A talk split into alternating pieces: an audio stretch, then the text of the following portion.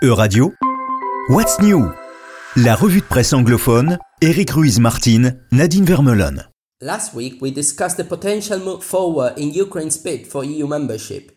This week, a mass pro EU rally was organized in Georgia, which received more disappointing news about its candidacy. Good morning, Nadine. How did European media report on the protests? Tens of thousands rally in Tbilisi to show Georgia's commitment to EU membership, headlined Radio Free Europe last Monday. The protests were organized after the European Commission recommended deferring its candidacy. Many of the protesters held signs with We Are Europe, while the EU anthem Ode to Joy, not even very well known in many of the bloc's members, was played.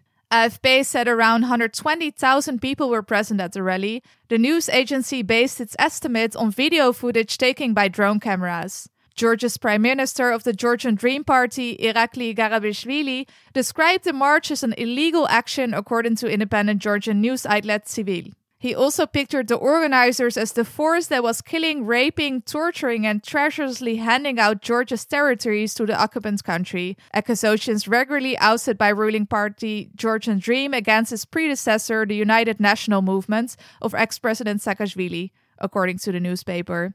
And will these protests help to get a step closer to candidacy or even membership, according to the press?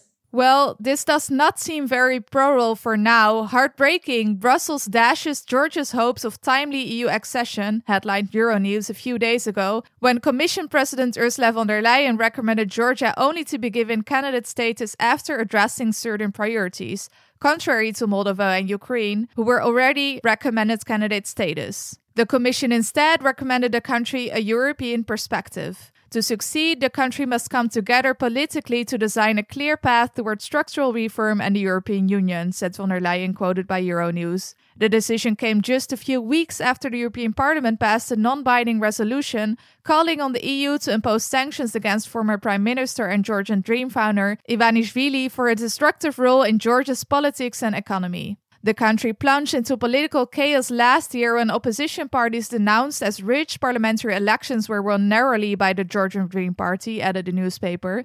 The Georgian Dream government has faced mounting international criticism over perceived backsliding on democracy, including repression of the free media and jailing of former politicians, seriously damaging Tbilisi's relations with Brussels, stated Euractiv. The Commission will return to the candidacy question by end 2022 and assess then if Georgia indeed meets the number of conditions before granting it candidate status, wrote Radio Free Europe. But then, once again, moving on to France, which is thrown into limbo, according to Politico, after a humiliating setback for Macron. Eric, how did foreign media report on the outcome of the elections? Political earthquake again in France, where Emmanuel Macron has not managed to secure his absolute majority a situation that has strengthened the left, but also Marine Le Pen's party, which achieves a historic result and gives the National Assembly a central role in the next five years. Jon Henley, The Guardian, stresses that the results are bad for Macron, insufficient for the left, and excellent for the extreme right. The journalist predicts a parliament more representative of France, but with a greater potential to paralyze legislative actions. CNN states that the results were overshadowed by the low turnout. As the political tradition mandates, Prime Minister Elisabeth Borne resigned after learning the results. However, this time Macron has rejected the resignation, quite a rare move. Le Monde described Macron's decision as disruptive and ventured that the president is giving himself a break on the eve of a possible big bang in the French political system. And will Macron manage to survive in his gloom and doom scenario? What do the media predict? Interestingly, many media outlets have focused precisely on the importance that Le Pen's party could gain in the post-election scenario. Spanish newspaper El País pointed out that the cordon sanitaire for the far right is being broken in France and that Le Pen has already begun to deploy her party's list of demands.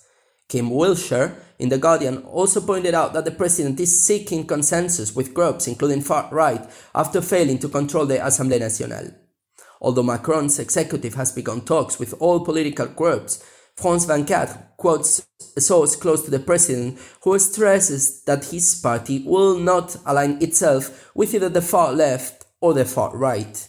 Le Pen has already made some special requests for her group in the National Assembly following her success at the polls, such as a vice presidency of the chamber, as reported by Le Monde. Well, thank you, Eric. And for the listeners, thank you for listening to this week's What's News. Next week, we'll be back with a new overview. Bye bye. C'était What's New, la revue de presse anglophone, à retrouver également sur euradio.fr.